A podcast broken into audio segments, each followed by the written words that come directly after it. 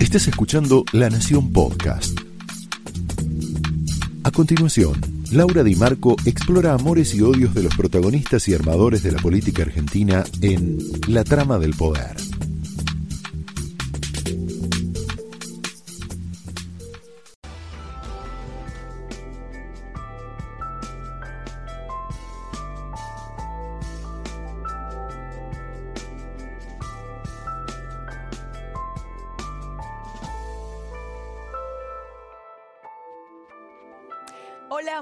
Noches, muy bienvenidos a la trama de esta noche. ¿Qué te cuento? Teníamos comprometida a la jueza Sandra Arroyo Salgado en exclusiva. Hacía varias semanas que estábamos negociando esta entrevista con ella para hablar de todo, de Rafecas, de la forma en que se va a elegir el nuevo procurador, del cambio de discurso de Alberto Fernández con respecto al caso Nisman, bueno, de todo.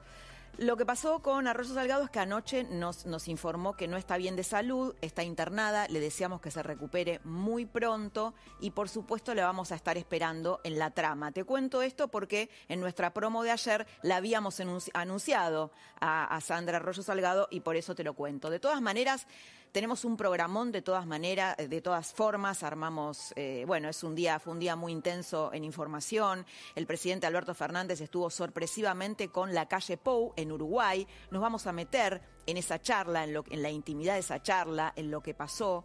Tenemos un informe bomba sobre la cámpora que sigue avanzando casilleros en el gobierno de Alberto Fernández. Eh, te vamos a contar cosas sobre eso y también vinculadas al tema educativo, que hoy, eh, esta semana, se instaló en la agenda mediática como pocas veces esta denuncia de la ministra Soledad Acuña, que mm, eh, entre paréntesis la escaracharon, la acribillaron en las redes sobre el, adoctrinamiento en las escuelas. Lo vamos a tener a Miguel Wiñaski y vamos a hablar de esto, del adoctrinamiento en las escuelas, de la militancia política partidaria en las escuelas públicas. Lo tenemos al profe Osona que nos va a hablar sobre las jubilaciones y cómo se fue deteriorando el haber jubilatorio a lo largo del tiempo y qué pasa ahora y qué puede pasar con los jubilados. Y lo tenemos a Salvador Di Stefano y por supuesto a Jaime Rosenberg. Salvador Di Stefano es un economista genial, un especialista en el tema campo y también en todo el mundo empresario, con el cual vamos a hablar del impuesto a la riqueza. Y con Jaime, obviamente Jaime Rosenberg es nuestro hombre en Casa Rosada, vamos a hablar de todo, absolutamente todo lo que pasa allí. Vamos al editorial cuyo título es El kirchnerismo al diván. Y no solo ellos. Esta semana se aprobó el impuesto a la riqueza en diputados, como sabés. Máximo Kirchner lo llama aporte, entre comillas, solidario. Pero en realidad eh, es un impuesto compulsivo, porque se supone que un aporte uno lo hace de un modo voluntario, lo hace, la solidaridad debe hacerte, no te, no te tienen que poner un revólver en la nuca para que hagas un aporte. Eh, bueno, la realidad es que este impuesto, si es que llega a salir en el Congreso, se va a judicializar y va a ser un festival para los abogados y para los contadores, que son los que verdaderamente se van a hacer ricos por la litigiosidad que tiene esta idea de Máximo. El proyecto, de, porque, porque, hay por supuesto cuestionamientos de que es anticonstitucional, que es confiscatorio. Bueno, el impuesto de Máximo Kirchner graba, graba, con un impuesto extraordinario a las fortunas superiores a los 200 millones de pesos. Dicen que es por única vez, esto lo vamos a hablar con Salva Di Stefano, pero muchos sospechan que va a ser para siempre, como sucede con todos los impuestos en la Argentina, o muchos de ellos. La iniciativa del hijo de Cristina disparó una polémica fenomenal adentro y afuera del Congreso. Luis Juez lo puso en contexto. Mira lo que dijo. la comodidad de estar sentado en el living de su casa, como va a estar el 95% de los diputados oficialistas, desde el living de su casa le van a meter la mano en el bolso al tipo que viene trabajando hace 200 años para haber construido. Hoy cualquier pyme, cualquier empresa industrial, cualquier empresa eh, agrícola, hoy tiene maquinaria 200 millones de pesos, son 135 mil dólares. Así que, se imagina el daño a un país paralizado desde el punto de vista productivo, el daño que le van a causar. Un enojado Luis Juez, ¿no? Eh, el gobierno espera recaudar más de 300 mil millones de pesos extraordinarios, pero la pelea de madrugada en el Congreso se convirtió, eh, dentro de la discusión del impuesto por la riqueza, ¿no? En una verdadera sesión de terapia, donde cada uno hizo su catarsis. Ahí fue cuando intervino el diputado Mario Negri, jefe del, del interbloque de Juntos por el Cambio, y dijo esto, mira. Hagamos una ronda ahora, cosa que después terminemos tranquilos. Hagamos un consultorio ahora, un rato, que cada uno se saque la gana no hay ningún problema, haga una lista corta, a ver quién más. ¿Quién más necesita? ¿A quién más le recomendó el, a quién más le recomendó el psicólogo? Que necesita un diván, acá tienen un diván. El diputado Moró quiere un diván, acá estamos, tenemos el diván. Ningún problema. estamos para escuchar, estamos para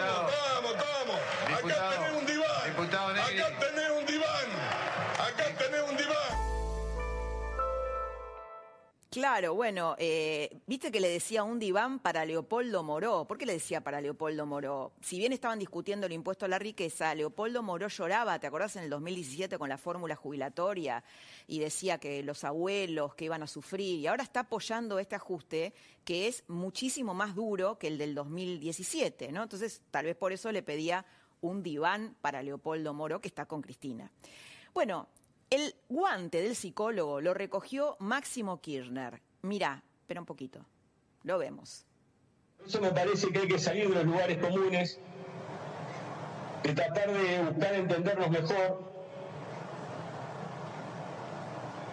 y no mandar al psicólogo a nadie. No, Máximo, al revés, tenemos que mandarlos a todos. ¿Desde cuándo ir a un psicólogo es un insulto? Mira, yo creo que sobre todo en la Argentina, para gran parte de la clase dirigente debería ser una necesidad y para muchos una obligación. Mira si Moyano hubiera ido a un psicólogo. ¿De cuántos padecimientos nos hubiéramos ahorrado en la Argentina? Moyano que es multimillonario, como sabés, y que debería, por supuesto, pagar el impuesto a la riqueza si tuviera sus bienes en blanco y no usara testaferros, terminó festejando la idea de Máximo Kirchner el día de la militancia, como si él fuera pobre o como si él fuera de clase media, que es un estatus que no conoce desde hace décadas. Mirá si los padres de Máximo Kirchner, Néstor y Cristina, hubieran ido a un psicólogo o hubieran hecho algún tipo de sanación emocional o él mismo se hubiera sometido a algún tipo de terapia, que hay tantas en, la Argentina, le habrían hecho un enorme servicio al país porque habrían curado sus resentimientos en lugar de hacérselos pagar a toda la Argentina. Otro que también necesitaría un apoyo psicológico, sobre todo para lidiar con su vicepresidenta, es el propio presidente, que sin embargo se dio el lujo de mandar a otro al psicólogo. Es fácil mandar a otro al psicólogo, pero que copió la idea de Negri en este caso, mandó al psicólogo a un periodista, Javier Díaz, cuando este periodista en A24 le preguntó por la inseguridad. Mira. Yo sobre sus sensaciones lo único que le puedo recomendar es que lo hable con su psicólogo, eso me queda a mí. Lo que le puedo decir es un poco en concreto. Lo que pasa es que las sensaciones, más allá, presidente, más allá de que yo pueda hablar con un psicólogo, los que tienen que dar seguridad son los de, es el Estado. Es decir, si yo tengo una sensación de que tengo miedo, es porque tengo miedo, presidente. Digo porque usted me manda a hablar con el psicólogo y yo, la verdad... Yo, solo me limité, no se, no se moleste conmigo, solo limité, me limité a, atender a su concepto. Me encanta porque el presidente le dice no se moleste conmigo después de que él le dijo una chicana eh, espantosa, ¿no? A un gobierno que liberó 4.000 presos en la pandemia eh, y, por supuesto agravó el tema de la inseguridad. Pero bueno, no hay caso. Si sos periodista, Alberto Fernández o te manda a estudiar o te manda al psicólogo. Otro tema de la semana, maestros que militan. Esta es otra locura política de la semana, que fue la polémica que desató la ministra de Educación porteña Soledad Cuña. ¿Sabes por qué? Solo por decir la verdad sobre la tragedia educativa argentina. Como dice el filósofo Miguel Wiñaski, el filósofo y ensayista que lo vamos a tener acá en un ratito, la Argentina tiene baja tolerancia a la verdad. Después vamos a ver qué es eso. Eh, ¿Qué fue lo que pasó con la ministra? ¿no? Que fue acribillada por el aparato comunicacional kirchnerista en redes y en sus medios afines. En medio del debate por el regreso a las aulas, se hizo viral una charla de Soledad Acuña con Fernando Iglesias. Miramos un poquito, a ver si podemos verlo. País de, lo sobreideologizado y de la militancia política en las, en las aulas, la raíz está en la formación docente. La gran discusión tiene que ser en cómo enseñamos a enseñar, porque un docente que aprende bien sabe que lo que tiene que hacer es enseñar a pensar, no decirle a los chicos qué pensar. Bueno, es una larga, eh, una larga charla con Fernando Iglesias que se viralizó en medio de los cuestionamientos hacia Trota y que ahí revela datos duros, o sea, no son opiniones, que extrae de un estudio que hizo el Ministerio de Educación a nivel nacional, donde se registra que el perfil del ingresante a la carrera docente hoy es muy distinto al de hace 30 o 40 años atrás. ¿Por qué? Porque los aspirantes a maestros pertenecen, esto pasa con la policía de la misma manera, pertenecen a sectores económicos más bajos, mucho más bajos. A ver, acá no hay nada de por lo cual asombrarse, ¿no? Hay una, una razón muy sencilla por la cual esto sucede. La Argentina se ha ido empobreciendo se ha ido degradando, tenemos un 50% de pobres. Es lógico que los docentes de hoy tengan un perfil socioeconómico menor que el de hace 40 años atrás. Esto es una de las cosas que dijo.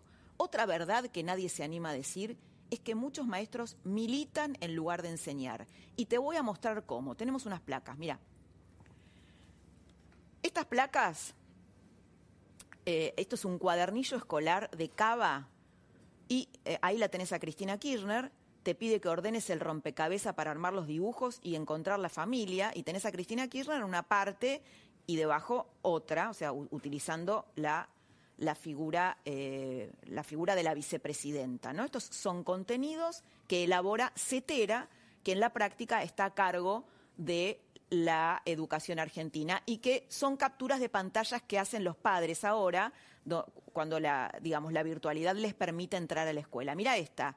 Indiquen en las siguientes oraciones cuál está en voz pasiva y cuál en voz activa. A. Los gobiernos autoritarios ejercen la censura. B. La democracia impone una censura invisible. La democracia impone una censura invisible. El rol de los medios de comunicación es analizado por Ignacio Ramonet. Muchos candidatos a presidentes son construidos por los medios de comunicación dominantes en obvia alusión a Macri. A ver, vemos la otra, la otra placa. Reconstruyan los conocimientos que tienen acerca de cuáles son los modificadores del verbo, qué función cumple el objeto directo dentro de una oración, qué característica tienen. Y mira las oraciones. El sistema mediático fabrica infinidad de mentiras. El sistema mediático fabrica infinidad de mentiras que es justamente el discurso kirchnerista. Los medios dominantes ocupan el centro de la comunicación. Los ciudadanos reciben un exceso de información. Bien, esto es uno de los contenidos que los padres están difundiendo, ¿no? Que están difundiendo que ahora, digamos que la virtualidad ingresa, a través de la virtualidad pueden darse cuenta cuáles son esos contenidos. La CETERA, que está alineada con el kirchnerismo, es quien verdaderamente tiene a su cargo la política educativa de la Argentina desde que el kirchnerismo llegó al poder. Te quiero mostrar un video, nos paramos un poquito acá, del ministro Trota, el ministro de Educación, que junto con los sindicatos hablan de ellos y nosotros. Nosotros son él, Trota, el gobierno kirchnerista y los sindicatos. Y ellos es Juntos por el Cambio, la Reta, la ministra Cuña. Miramos un poquito.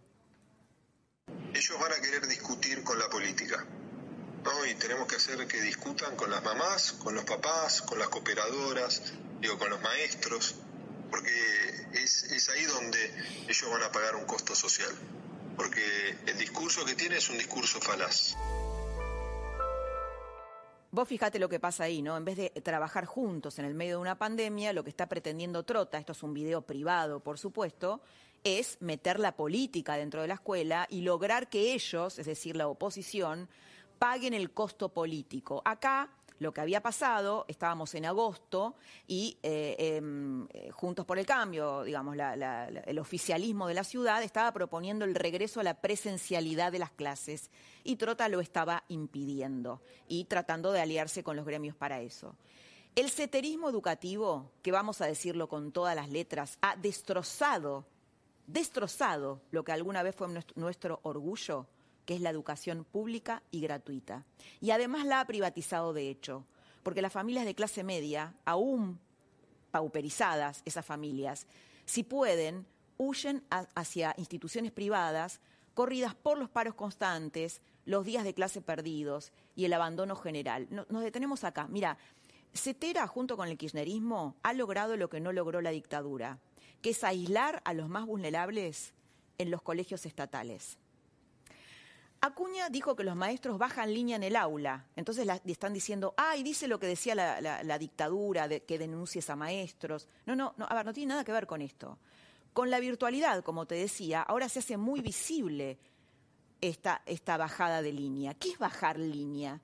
Te pongo dos ejemplos. Caso Maldonado, Santiago Maldonado. Cuando fue eh, la desaparición de Maldonado y después su posterior muerte, Cetera imprimió unos cuadernos donde antes, antes de que se expidiera la justicia, hablaba de desaparición forzada de personas, bajando la línea del kirchnerismo.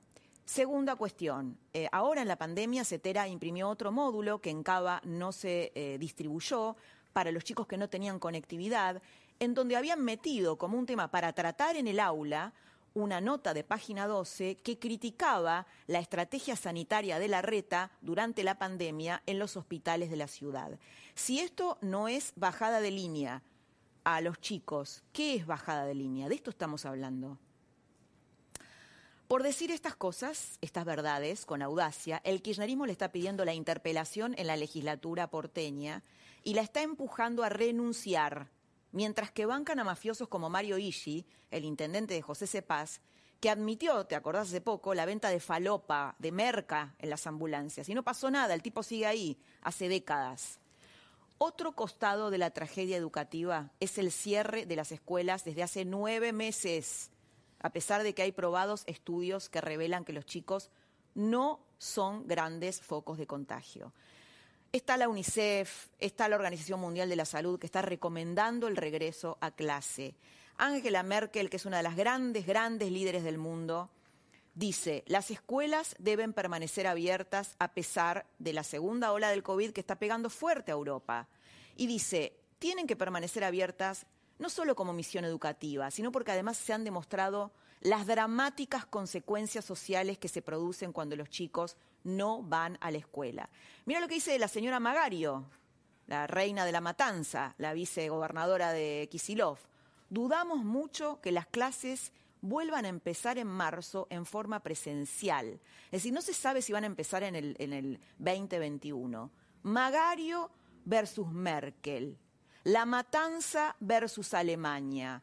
Creo que no hace falta ser muy despierto ni muy politizado para darse cuenta de quién toma las mejores decisiones en materias de políticas públicas. Ajuste por todos lados y la macrización del kirchnerismo. Sí, la macrización. El presidente dice que el ajuste lo van a pagar los acreedores. ¿Tenemos un tape de eso? Lo vemos. El ajuste esta vez no lo van a pagar los más humildes, el ajuste lo van a pagar los que especularon, el ajuste lo van a pagar los que los acreedores, el ajuste no lo van a pagar los Un compromiso de campaña, que sigue siendo mi compromiso. Bien, eh, no los van a pagar los que fugaron, ¿no? en, términos del kirchnerismo. Y dice además que la fórmula jubilatoria que está proponiendo le va a ganar a la inflación. Parece que Alberto Fernández debe estar hablando muy seguido con Ludovica Esquirru. Porque ¿cómo vas a saber cuál es la inflación del año que viene si en la Argentina todos los pronósticos fallan? El ajuste lo está haciendo la realidad, lo vamos a hablar con Salvador Di Stefano. Álvarez Agis, ¿te acordás que lo venimos contando acá? Es un eh, economista kirchnerista, kirchnerista, no es melconian, y en reuniones reservadas habla de que se han perdido cuatro millones de puestos de trabajo durante la pandemia. La inflación proyectada para diciembre es del 4%. La fórmula del gobierno ajusta a los jubilados. Hay un 50% de pobres en la Argentina. El aumento de las tarifas públicas, que ya se dijo que se van a descongelar, pegará de lleno y muy fuerte sobre la clase media y mucho más en los sectores vulnerables. El IFE no se va a pagar más. El Estado no va a auxiliar tampoco a las empresas ni, por supuesto, a sus trabajadores. ¿De dónde deduce el presidente Alberto Fernández que, el ajuste lo van a pagar los acreedores? Vamos a los datos reales. Escribe Silvia Stang en La Nación, es una especialista en jubilaciones. Las jubilaciones van a subir, según anunció el gobierno, apenas, apenas un 5% en diciembre y van a cerrar en 2020 con un aumento muy inferior al de la fórmula de actualización jubilatoria que se había sancionado, ¿te acordás?, en 2017 durante el gobierno de Cambiemos. En caso, y que le tiraron 14 toneladas de piedra en ese momento, en caso de haberse mantenido aquella ley, las jubilaciones habrían aumentado en todo el año un, escucha bien, 42%. Con la suba que se concretará en diciembre, las jubilaciones aumentaron este año la mitad, entre el 24,3% y el 35,3%. Este último porcentaje son las mínimas. O sea, si vos tenés una jubilación mediana o, digamos, o alta, tu jubilación aumentó la mitad de lo que debería haber aumentado con la otra fórmula. La pérdida para los jubilados es clara. Lo demás es zaraza para la misa kirchnerista. La trama de esta noche arranca con esta tertulia. ¿Cómo les va, mis contertulios? ¿Qué tal? ¿Cómo, estás, ¿Cómo están? Muy bien. Muy bien. Bueno, muy bienvenido, Salvador Di Stefano. Bueno, muchas gracias. Muy bienvenido a incorporarte acá. Tenemos a nuestro profe Osona que hoy se ha venido re elegante, así con esto. ¿Cómo se llama esto? No sé cómo, cómo es. Pi- ¿Cómo es? Coderas. Coderas. Pitucones y coderas. Y nuestro hombre en Casa Rosada, el señor Jaime Rosenberg. ¿Cómo? Muy bienvenido. Tenemos nuestra tertulia eh, con Haroldos, los Haroldos, vinos finos con Ángel, los Haroldos State, mucho más de lo que esperás.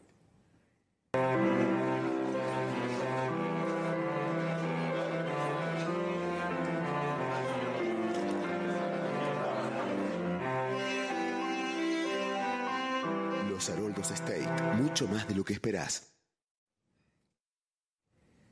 Bueno, empezamos aquí nuestra tertulia. Como te contaba antes, lo queremos invitar al eh, filósofo, ensayista Miguel Wiñaski, que se incorpora a nuestra ter- tertulia. Miguel, ¿cómo estás? Buenas noches, bienvenido. Un gusto tenerte acá. Hola Laura, No, un gusto para mí. ¿Cómo estás? ¿Cómo estás? Muy, bien. muy bien. Acá, acá estoy con mis con, contertulios que te estamos escuchando. Sí, sí, Miguel, sí, tema educación, tema educación. Yo creo que estalló un tema, ¿no? Que se hizo visible el tema, no sé cómo lo ves vos, pero me da la sensación que la virtualidad que hizo que los padres pudieran ver lo que antes pasaba dentro de las aulas, entre cuatro paredes, eh, hizo estallar el tema del adoctrinamiento en las escuelas, que es un tema que a vos te interesa mucho.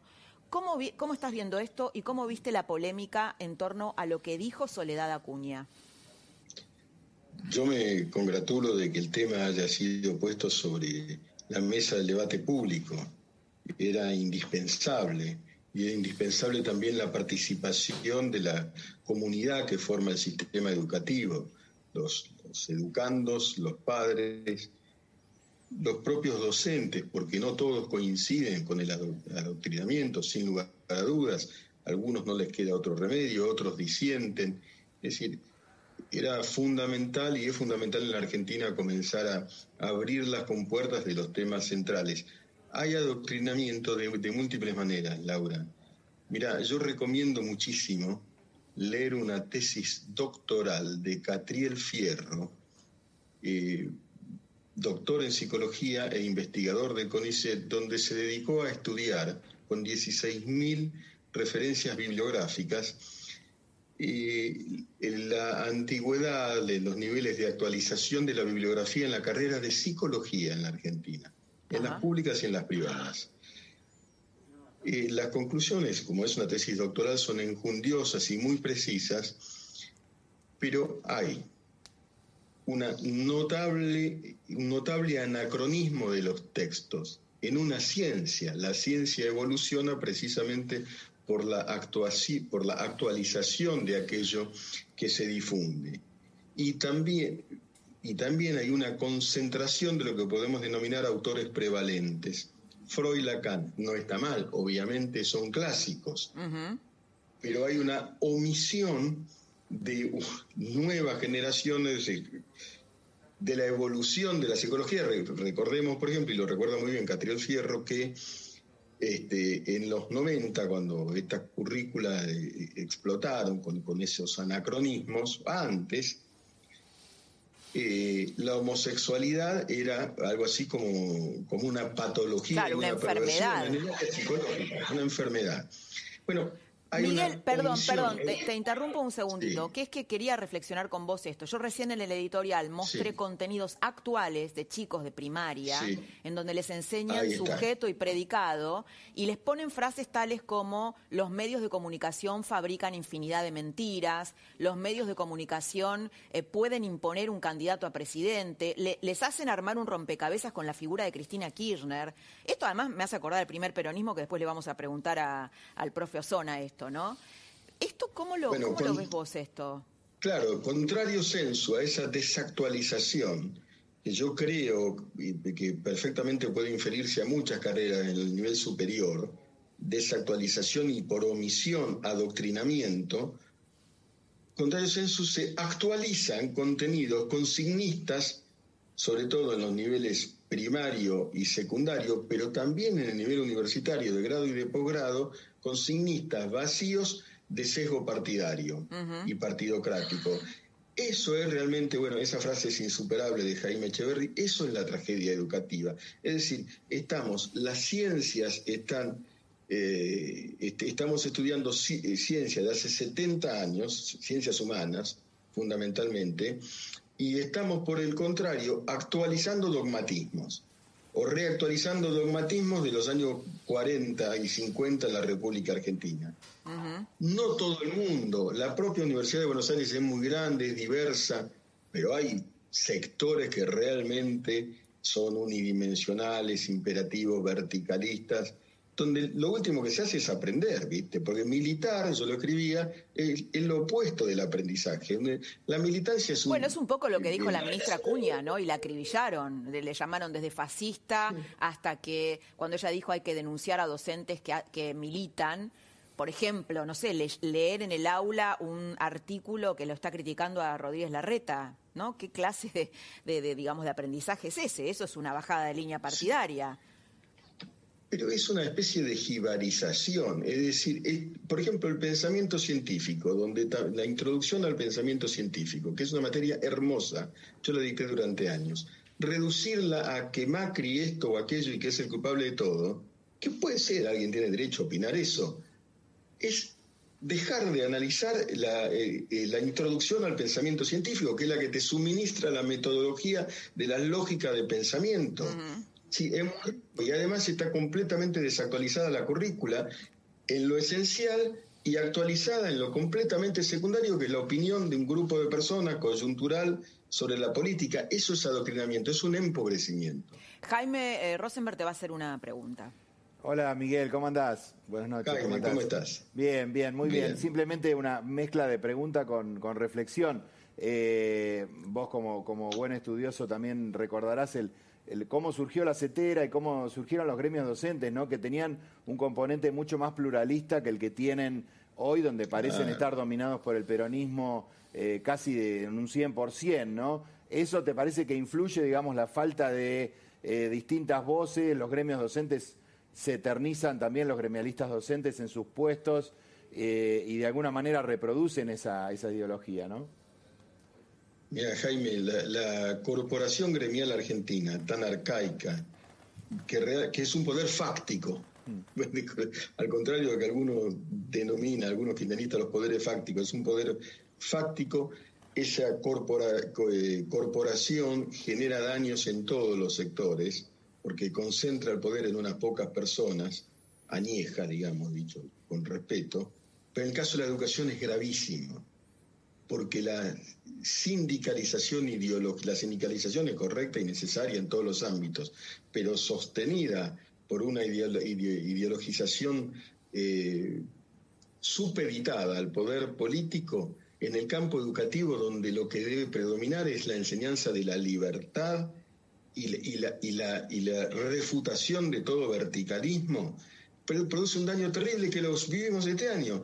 Abolieron los derechos humanos de los niños, alguien básicamente desde el, cruce sindicalismo, del sindicalismo gubernamental, digamos, ha decidido impedir la presencialidad durante un año. cuando no hay evidencia un año y, de que y, aparentemente el otro año también, ¿no? Por lo que estamos viendo de la señora Aparentemente. Y los derechos humanos de los niños, hay países en donde las clases volvieron y debieron suspenderse. Esto puede ocurrir, pero sobre una base de estudio científica, no porque el señor Baradel este, baje línea. La escuela es lo contrario de bajar línea. Y además hay que defender los derechos humanos de los menores en este país. Está muy bien defender los derechos humanos de la, gente que sufrió esos horrores en la dictadura, es necesario no perder la memoria. Pero los menores, los chicos, tienen el derecho a educarse y el Estado el deber a enseñarles. La, educación virtual existió, funcionó, hubo grandes esfuerzos docentes. Yo creo también que de pronto la situación de, pauperización de muchos docentes es corresponsabilidad de los gobernantes y a veces esa pauperización puede ser una riqueza para enseñar. Pero en líneas generales, las suspensiones, ese paréntesis, es irrecuperable, Laura. Eh, Jaime y todos los que están en la mesa, no hay manera, yo enseño desde hace muchísimo tiempo, un año en la vida escolar, un año es la eternidad misma, en un año se hace un máster de altísimo nivel. Sí, sí, después el regreso es difícil. Miguel, eh, te, interrumpo un segundito que quiero, eh, quiero introducir temas jubilaciones, porque vos hablaste de, eh, derechos humanos y también hay derechos humanos afectados de los jubilados. Me gustaría incorporar al propio Zona para hablar sobre el tema del ajuste a los jubilados, que pareciera que se compensa un poco con el impuesto a la riqueza, ¿no? Pues estamos ahora entrando en la fase del kirchnerismo ajustador. Tema jubilaciones. Mira, el tema jubilaciones eh, es verdaderamente paradojal, ¿no? Se dice, por ejemplo, que eh, la deuda la van a pagar o el ajuste lo van a pagar los que más tienen o los acreedores. Las variables de ajuste de, esta reforma, de esta no sé qué número de reformas le han hecho al sistema provisional argentino, que es de por sí una calamidad hace muchos años, porque es, es una de las cajas directas de la política eh, y sin retorno, porque es deuda interna que contrae el Estado, que contrae el gobierno con el Estado y que no paga, y que no paga. Eh, particularmente, acá se, se, trata de hacer un ajuste eh, a instancia o una actualización a instancia de la recaudación. Eso es una arbitrariedad absoluta. ¿Por qué un sistema? ¿Qué tiene que ver un sistema previsional con lo que recauda el Estado? Si el Estado no, además el presidente dice que la, esta, esta, este mix de recaudación de impuestos y aumentos salariales le va a ganar a la inflación. Bueno, pero eso es un delirio, ¿no? Además, eh, sabemos qué niveles de inflación tenemos en la Argentina. En todo caso, lo reprochable es no incluir la inflación dentro de la, forma, de la fórmula de actualización. No sabemos qué, niveles hay porque después se disparan al doble. Ahora, el otro, el otro índice es, este, son los salarios. Este es un país que a raíz de la cuarentena, que es bien distinto que la pandemia, ha perdido 4 millones de puestos de trabajo, de los cuales el 10% son trabajadores formales. Entonces, ¿cómo?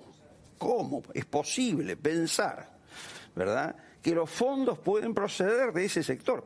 Dicho sea de paso, porque además eh, los aportes de los trabajadores formales hace rato ya, hace décadas, que no proceden, que no proceden de los aportes de la gente en actividad, de los activos, sino del impuesto inflacionario lisa y llanamente, porque las cajas son vaciadas por la política. Miguel, ¿cómo? A ver, porque acá hay una especie de, relato con el cual se quiere tapar el ajuste a los jubilados, ¿no? Que es el impuesto a la riqueza, ¿no? Por un lado, haces todo el ajuste que necesitas hacer y por otro lado, vas con la mística del impuesto a la riqueza.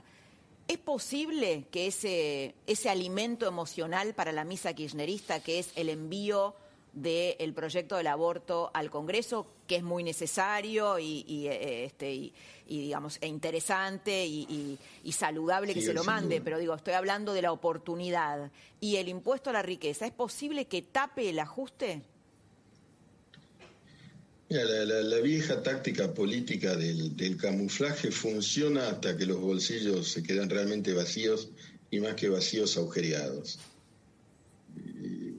van a hacer lo posible por, por recitar en este, en este coro de, un optimismo simulado y de un justicialismo, no estamos haciendo justicia hasta que realmente el, jubilado, este, nuevamente estafado, bueno, vaya, se, vaya desmembrando un segmento de la sociedad argentina, eh, lo, cual tiene una inmensa gravedad, ¿no? Así como hay, hay un desmembramiento parcial del sistema educativo sostenido en base, lo que se sostiene en base al esfuerzo de tantos, docentes por cierto, eh, pero por otra parte, tenemos un desmembramiento en el, en el, campo de la seguridad, en el campo educacional, en el campo previsional. Entonces, digamos, la narrativa es una táctica demasiado rústica, es demasiado rústica. Todos estos proyectos son necesarios, son importantes, etcétera, pero sin economía te morís, agonizás. digamos, eh, y en todo caso hay otra cuestión que también tiene que ver con la educación. A ver, lo quiero explicar de esta manera. Hay que llamar a las cosas por su nombre en este país. Por eso generó tanto problema de polémica este, Acuña. Porque las cosas hay que llamarlas por su nombre. Si hay una villa miseria, que es un, barrio en donde hay miseria, no es asentamiento popular de los valores villeros. Hay miseria y hay miseria que es responsabilidad de la corrupción en muy buena medida. Si hay ajuste, se llama ajuste no se llama o sintonía fina, o estabilidad, este, la nueva estabilidad y, en fin, y lo que fuera. Bueno, pero el kirchnerismo es muy hábil, ¿no? Para, para envolver con palabras bellas, por ejemplo, el tema del aporte solidario. Se supone que un aporte es voluntario, no es un impuesto, no es, no es impuesto, ¿no? Esa habilidad lingüístico-política existe, pero yo creo que tiene un límite, ¿no? Y el límite es el límite, es el límite que cada uno conoce, es el límite de, cuando no puede más económicamente. Y la verdad es que las ecuaciones en la Argentina indicarían que estamos caminando por un borde que espero que no terminemos de cruzar porque sería un abismo, pero siempre es preferible eh, enunciar honestamente las cosas tal y como son. Lo que acaba de explicar muy bien Jorge Osona con los jubilados, además revela el sofisma eh, gubernamental. Y bueno, y, una sucesión de sofismas no terminan por abolir la realidad. Mm. Sí, sobre todo cuando no hay plata, ¿no? Sobre todo cuando están gobernando sin plata. Exactamente, ¿viste? Si, no hay, si no, hay plata, poneme todos los manuales que quieras y no lo resolves. Miguel, un gusto haberte tenido esta noche con nosotros. Muchas gracias un por haber gusto, Un gran gusto para mí, un abrazo para vos, un beso Laura y un abrazo para todos. Abrazo. Bueno, Salva, Salvador Di Stefano, te vamos a incorporar a esta, charla. Tema impuesto a la riqueza. Impuesto a la riqueza es muy sencillo, es una forma de sacarle la plata a la gente, porque vos fíjate que vos tenés el, primer punto, porque estuvimos hablando con César Litvin hoy a la tarde, es que el impuesto a la riqueza no tiene un mínimo no imponible. O sea, si vos, por ejemplo, tenés 199.999 millones, no sos rico. Si vos tenés 200 millones de pesos, automáticamente pagás el impuesto a la riqueza, pero eso no opera como base imponible. Eh, pagás el tributo mínimo que es 2% y tenés que poner 4 millones de pesos. O sea, eh, la señora, el señor que nos está mirando, resulta que tiene dos cosechadoras, tiene dos camiones, este, es repartidor, tiene un campo, tiene una casa, tiene un comercio, tiene dos galpones, tiene, este, digamos, tres terrenos grandes y su propia casa, tiene que poner 4 millones de pesos este año. Mamita querida, ¿de dónde saca 4 millones de pesos? Ahora, hablando de los ricos... ¿Es una venganza contra el campo? Ahora te lo voy a contar. Hablando de los ricos, los ricos, el que tiene mucha plata, tiene que pagar el 3,5. Pero aparte, paga impuestos... ¿Cuánto estamos hablando de mucha plata? Y mucha plata, digamos, más de 500 millones de pesos. Bien. Pero paga tres y medio, pero aparte paga bienes personales, Laura. O sea, que pagas 4,75. O sea, que en 20 años el Estado se queda con tu fortuna. O sea, lo que ha hecho el kinderismo es algo maravilloso. Una clase de millonarios que antes eran multimillonarios. O sea, digamos, está empobreciendo a la Argentina de arriba sí, porque además la política no se ajusta. Hoy Eduardo Dualde dijo algo muy interesante. Dice, el impuesto me parece bien, ahora lo que me parece una vergüenza es que no haya empezado por la política, ¿no? Que la política no se haya ajustado. Pero la vergüenza también es que, a ver, el impuesto es sobre los activos. Si yo conseguí todo eso que conté antes con un crédito, el crédito no me lo computan. Entonces, a ver, si yo, por ejemplo, tengo 300 millones de pesos y tengo 200 millones de pasivo, tengo que pagar igual el impuesto porque no me computan los pasivos, es sobre los activos. O sea, no te es un compon- impuesto. Te computan la maquinaria también. Es, bueno, por eso, el Te activo. suman, te suman lo que. El activo. Que no es plata, digamos. Exactamente. Si vos, por ejemplo, tenés 300 millones de pesos y debés 200, tenés que pagar 6 millones de pesos de impuesto a la riqueza. Y vos decís, pero computame también el pasivo. Claro. Si yo la debo esta plata. Entonces, a ver, es un impuesto absolutamente irracional. No es una venganza contra el campo, es una venganza y un suicidio colectivo del kirchnerismo. Es como, kirchnerismo es como una ballena que va a la playa y se quiere morir ahí. ¿Por qué? Algo muy sencillo Porque, del digamos, PBI. a ver, lo que estás diciendo es que esto va a afectar a la recuperación productiva. Eh, sin duda, sin duda. Esto va a generar un gran negocio para todos mis amigos, este, este, los contadores y los Los abogados, abogados. porque Son van los a que verdaderamente se van a hacer ricos, por ¿no? supuesto, van a litigar. Esto lo que puede dejar este, entre manos en la gran rebelión fiscal argentina, creo que es algo bienvenido, porque de una vez por todas, digamos, este, se puede llegar a terminar esta locura impositiva. ¿Qué pasa si, si se niegan a pagarlo? No pasa nada, digamos, va a tener que ir a litigar contra la Corte Suprema de Justicia, que en alguna instancia va a imponer la racionalidad, porque en ¿Qué, un pe- mundo... qué pensás? Porque me está haciendo así, ¿no? El, pero no, el pero da- dame un segundito. En el mundo, una tasa hoy del 1%. Si yo a vos te saco el 4,75, es confiscatorio. Entonces, cuando es confiscatorio, no pueden avalar el impuesto. Entonces, yo lo que... Hay, hay, hay opiniones encontradas sobre eso. Hay Bueno. gente que dice que la Corte no, no podría decidir que es confiscatorio. ¿Qué, ¿Qué información tenés sobre eso, profe? No, mira, yo creo que efectivamente es inconstitucional, pero a ver, eh, ¿cuánto, eh, qué porción de tu patrimonio supondría pagar este impuesto? Una porción mucho mayor que pagarte un abogado, emprender un juicio y estirarlo a cinco años. De manera que esto es simbólico, porque esta es una de las características del kirchnerismo. El kirchnerismo es un fenómeno fundamentalmente discursivo. Es un fenómeno, eh, es un relato, es ficcional. Y por lo tanto tiende a justamente, bueno, producir sensaciones. Es una ilusión. Es una ilusión. ¿no? Es una ilusión. No es fortuito que este impuesto haya sido aprobado el día de la militancia, donde se recordó cualquier cosa menos al general Perón. Dicho sea de paso. Se recordó a Kirchner, porque Perón prácticamente ha quedado desaparecido del mapa. Y el aborto, y la ley del aborto, que también va a ser utilizada para tapar todas esas cosas. De manera que, ahora, hay otra cosa que quisiera sumar a lo que dice Claudio. Eh, Salvador. Claudio Salvador, perdón. Me- Te confundí.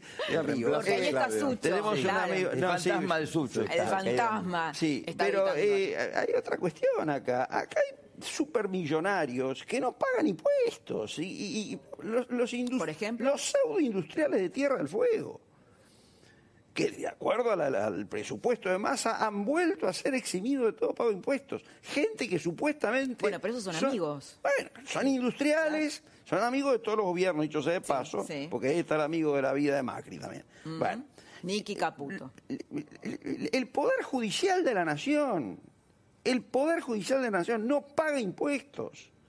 A eso hay que sumar las fundaciones. Hay una enorme cantidad de gente que no paga impuestos y lo recargan sobre los jubilados. Eso Sí, es lo pero, que... profe, yo lo que eh, quisiera marcar acá para dejarle algo a la audiencia es lo siguiente. Vamos al, vamos al ABC de la economía. El PBI es igual a consumo más inversión más exportación menos importación. Si vos no creces con la inversión, no podés generar más consumo. La- para tener más inversión tenemos que tener más ahorro. Si la gente el ahorro se lo sacás y lo gastás, no hay ahorro genuino. Entonces, si yo no genero ahorro genuino en la República Argentina, tengo que traer ahorro de afuera. Decime quién va a venir a traer ahorro en la Argentina. Entonces, ¿cuánto es la inversión en la Argentina? 12 puntos de PBI. Para crecer, ¿cuánto necesitamos? 25 puntos de PBI.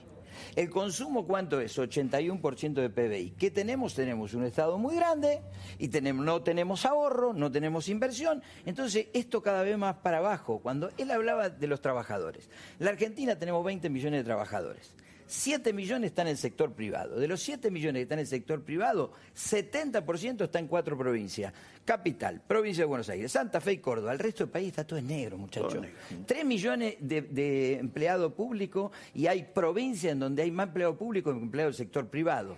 Y 10 millones, digámoslo con todas las letras, son cuentapropistas y trabajadores negros que son 10 los que se millones. cargaron, 10 millones, que se millones. cargaron todo el drama Quiero de la pandemia. incorporar un poquito a, a Jaime con el tema tema, porque en el medio de todo esto se está renegociando la deuda con el Fondo Monetario, tuvo la misión del Fondo Monetario, y Cristina escribió una segunda carta boicoteando el acuerdo con el fondo. Así es. Yo creo que, para sumarme a lo que decían ellos, eh, Podés disentir con ellos también. No, que yo creo que Guzmán eh, sabe todo esto que están diciendo y me da la impresión que es un proyecto que estuvo siete meses dormido, el del impuesto a la riqueza, que sale porque Máximo Kirchner lo impulsa cuando ve precisamente que Guzmán está arreglando con los acreedores del FMI.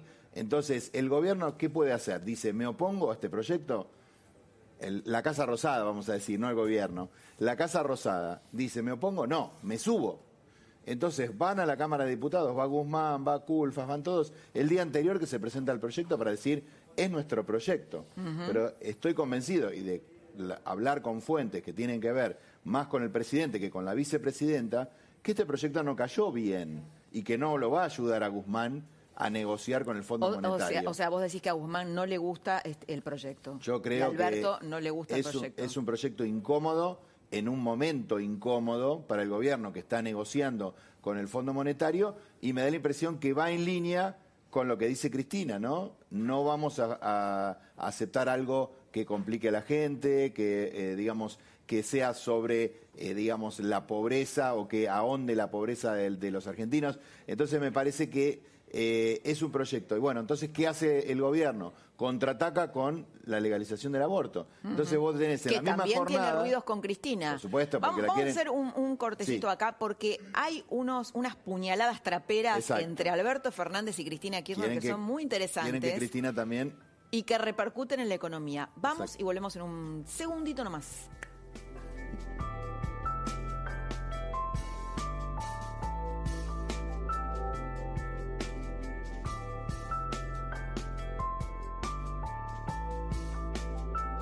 Respaldamos tu pyme con nuestros préstamos para inversión productiva. Tus proyectos son protagonistas. Conoce más en bancociudad.com.ar y solicita la atención de nuestros oficiales pymes. ¿Tenés un vecino? Tenés tu banco cerca. Banco Ciudad te quiere ver crecer. Tengo que pensar una nueva fórmula. Tiene que ser algo mejor que lo que ya era muy bueno, pero siempre se puede hacer algo mejor. Una nueva fórmula para toda esa gente que tiene ganas de subirse al auto y salir. Para él, que sueña con volver al mar. O para ella, que quiere trepar una montaña en vez de subir dos pisos por escalera. La fórmula del viento en la cara. De volver a la ruta. Porque una eternidad puede pasar en un segundo. En un kilómetro. En una molécula. Eso. Una molécula una tecnología que limpie el motor como nunca antes. Una infinia que nos lleve al infinito. Y un poco más lejos también.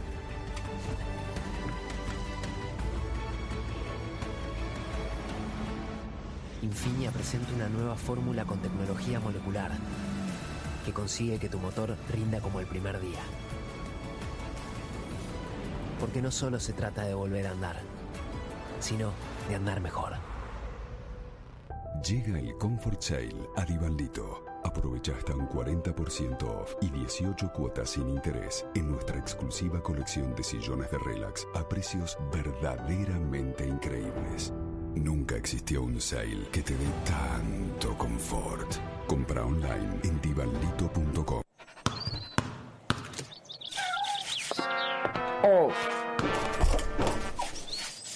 Viví tus mascotas sin barreras. Con Bravecto elimina las pulgas y garrapatas de tu casa. En perros y gatos, Bravecto dura hasta tres veces más. En Carrefour tenés 7 días de ofertas. Hasta el lunes, 70% de descuento en la segunda unidad en marcas de mayonesas, papel higiénico e higiene femenina. Con mi Carrefour, 50% de descuento en la segunda unidad en marcas de jabón para la ropa, gaseosas y cervezas. Además, pollo congelado a 89 pesos con 90 por kilo. Y más en carrefour.com.ar. La familia de Frank, el pueblo de Milcaut, quiere decirle algo a la tuya. Nos da mucho gusto trabajar para estar cada día en tu mesa. Porque estamos agradecidos de poder hacer lo que hacemos. Y poder salir adelante, tirando todos para el mismo lado. Acá los franquinos no aflojamos nunca. Nos da mucho gusto ser una sola familia. Adentro y afuera de Milcaut. Nos da mucho gusto hacerlo con vos. De la familia de Milcaut a la tuya. De Frank a toda la Argentina. Milcaut Mucho gusto. Nuevos yogures Milkout 0% lactosa para una fácil digestión. ¿Qué se sentirá manejarlo? Va a ser distinto a todo, va, creo. Todavía no tengo registro para manejar.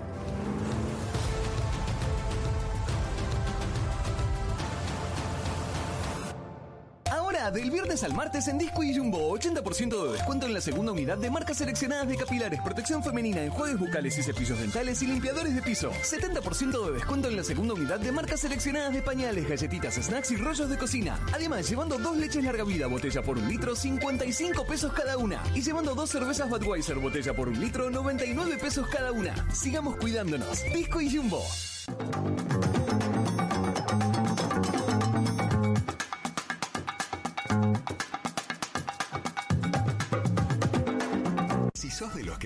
Vueltas y vueltas sin saber qué cocinar, con Educación Masterchef vas a aprender rápido y fácil todos los secretos de la gastronomía. Educación Masterchef.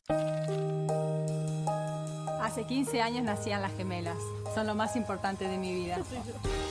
Hace 15 años arranqué la empresa. Empecé de poquito, pero fuimos creciendo. 2005, qué buenas vacaciones. ¡Qué divertido! La carreta, campeones 2005. Hace 15 años nos casamos. Una fiesta tremenda. Todos tenemos una historia. Gracias a vos, nosotros estamos escribiendo la nuestra hace 15 años en el país. RIMAX, mucho más que mudarte. Terma te trae una flor de promo. Podés ganar parrillas, bicis y picnics para disfrutar lo mejor de la primavera. Ingresá al lote y hora de tu botella en flordepromo.com.ar y participa. Cada vez falta menos para que vuelvan las juntadas.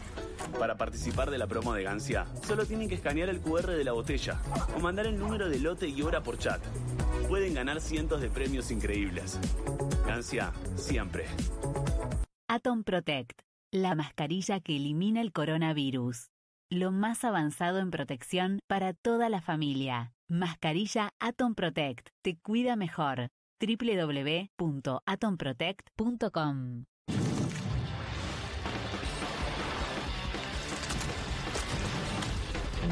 Albalatex Ultra Lavable. Más fácil de remover las manchas y mucho más resistente a la limpieza frecuente. Ayuda a la higiene de tu hogar.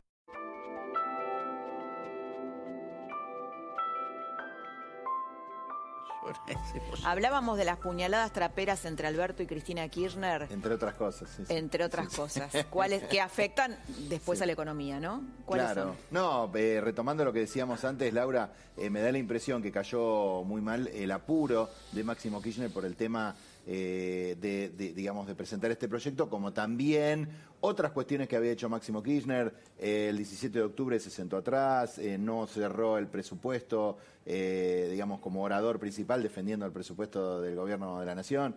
Lo de las tierras, ¿no? La aprobación de las tierras incendiadas. Exacto, de la- el, este proyecto, de este ley. del fuego que también, bueno, provoca polémica. Así que yo creo que el gobierno también está diciendo, nosotros, bueno, ellos tienen su agenda, nosotros también tenemos nuestra agenda. Eh, sobre todo con el tema legalización de aborto, promesa de campaña, y, eh, bueno, todo lo que, digamos, lo que, lo que tiene que ver con eh, los proyectos de él, de Alberto Fernández, y no de lo que es una agenda compartida con Cristina que ciertamente lo pone incómodo, ¿no? ¿Por qué Eh, crees que fue lo de la calle Pou hoy? Yo, ¿Es parte de la autonomía de Alberto? De, de- porque la calle Pou, ¿te acuerdas que no fue a la Asunción? de verdad. Cristina no hubiera ido a almorzar con la calle Pou. Yo creo que sí, que forma parte un poco de algún gesto de moderación. Eh, la calle Pou obviamente tiene una buena imagen en la Argentina en ciertos sectores, donde está considerado como alguien moderado, como alguien que ma- manejó la pandemia de manera diferente, ¿no? Eh, y, y creo que sí, que son gestos que tienen que ver un poco con cierta autonomía y eh, una especie de, de, digamos, de, de- de- de diferenciarse de lo que era, digamos, el- el- la cosmovisión del kirchnerismo duro. Bien. Da la impresión que es eso también. Guerra entre Cristina y Vilma Ibarra. Mm. A la Viene vuelta del lejos, corte. A la viene vuelta del corte. Vamos y volvemos. Ojo que fue.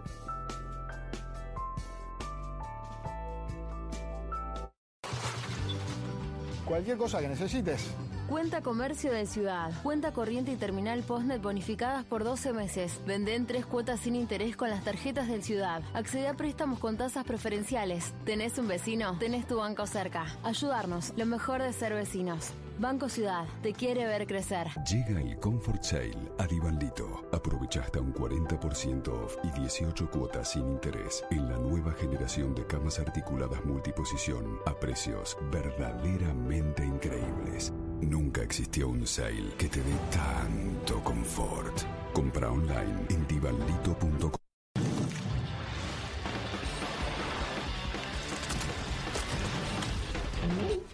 Albalatex Ultra Lavable. Más fácil de remover las manchas y mucho más resistente a la limpieza frecuente. Ayuda a la higiene de tu hogar.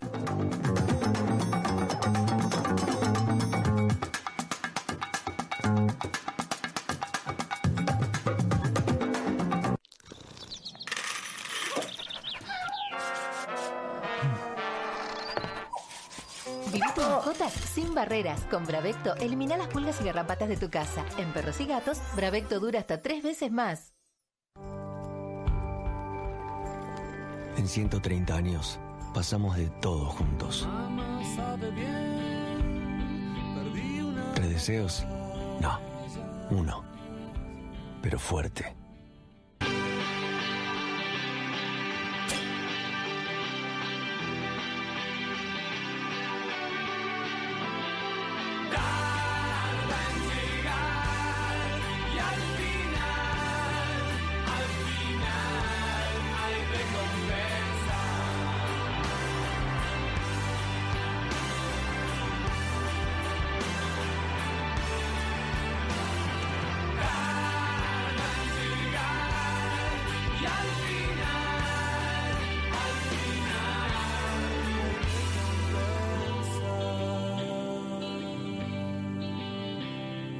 30 años deseando lo mismo, hacer realidad el sabor del encuentro.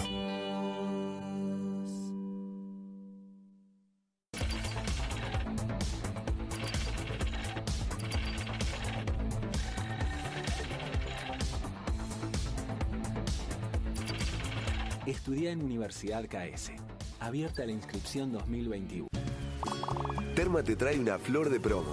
Podés ganar parrillas, bicis picnics para disfrutar lo mejor de la primavera. Ingresá al lote y hora de tu botella en flordepromo.com.ar y participa. Del viernes al martes en Disco y Jumbo, 80% de descuento en la segunda unidad de marcas seleccionadas de capilares, protección femenina, enjuagues bucales y cepillos dentales y limpiadores de piso. 70% de descuento en la segunda unidad de marcas seleccionadas de pañales, galletitas, snacks y rollos de cocina. Además, llevando dos leches larga vida, botella por un litro, 55 pesos cada una. Y llevando dos cervezas Budweiser, botella por un litro, 99 pesos cada una. Sigamos cuidándonos. Disco y Jumbo. Queremos hablarte del botón omitir y proponerte que lo uses en la vida real. Si te ponen esa miradita, omitir quedarte con las ganas. Si tu vida pide a gritos un cambio, omitir conformarte. Si vas a ir por todo, omitir pedir permiso. Y si sentís ese flechazo, omitir a la gilada. Cuando apretás omitir, empieza tu historia. Sin orgullo, no hay historias.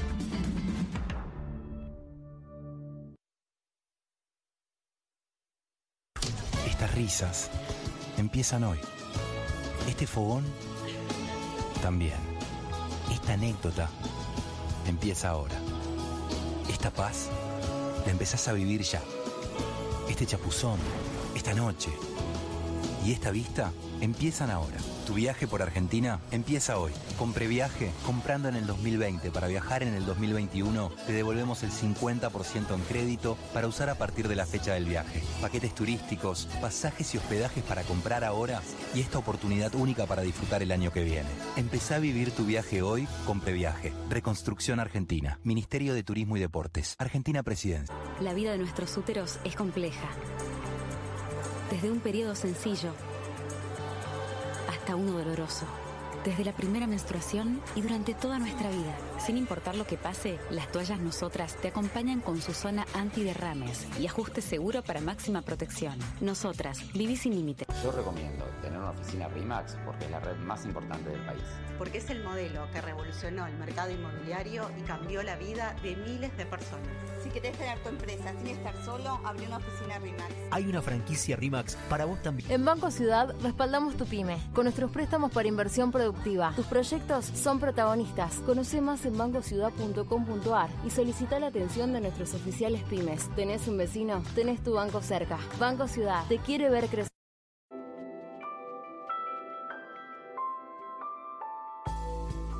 Bueno, volvemos últimos minutitos de la trama. Nos estamos riendo acá porque Salva, Salvador Di Stefano, tiene una teoría distinta a, la mesa, me parece, que es que en realidad la interna Alberto Cristina no sería tal. ¿Cómo sería esto? No, yo creo que es póker de mentirosos, digamos. O sea, él juegan a policía bueno, policía malo.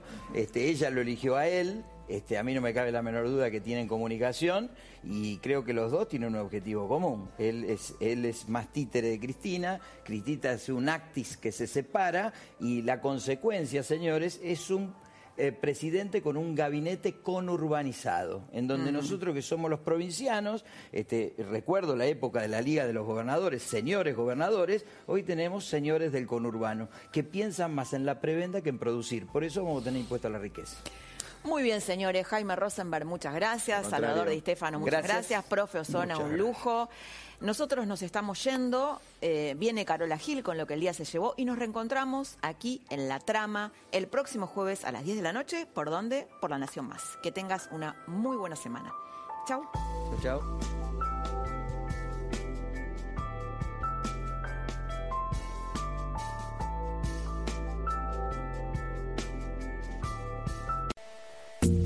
Esto fue La Trama del Poder con Laura Di Marco, un podcast exclusivo de La Nación.